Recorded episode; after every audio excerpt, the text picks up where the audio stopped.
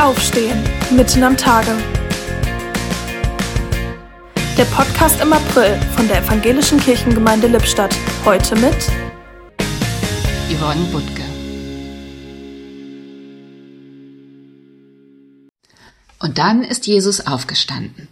Wenn Kindergartenkinder mir davon erzählen, was an Ostern passiert ist, dann kommt oft dieser Satz heraus.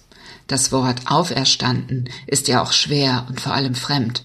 Aufstehen jedoch, das ist bekannt. Das tun wir jeden Tag aus dem Bett, vom Stuhl oder wenn wir einmal hingefallen sind. Warum also nicht auch im Zusammenhang mit dem Tod? Aufstehen, das Sterben, den Tod hinter sich lassen und wieder neu anfangen. Zum heutigen Ostermontag gehört ganz fest die Geschichte der Emmausjünger. Vollkommen niedergedrückt von Trauer und Schmerz gingen sie ihren Weg und der Auferstandene begleitete sie ein Stück, unerkannt. Durch seine Gegenwart, durch sein Wort wurden sie tief in Herz und Seele berührt. Als er in Emmaus mit ihnen das Brot brach, da passierte es.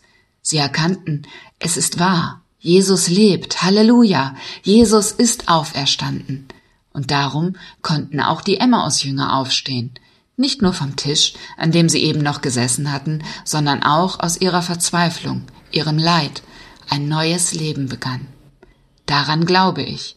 Ich muss nicht warten, bis mein Herz aufhört zu schlagen, damit Gott mir die Auferstehung hin zum ewigen Leben schenkt. Manchmal geschieht sie auch hier und jetzt, mittendrin in meinem Leben, mitten am Tag. Das war der Podcast mit Yvonne Butke.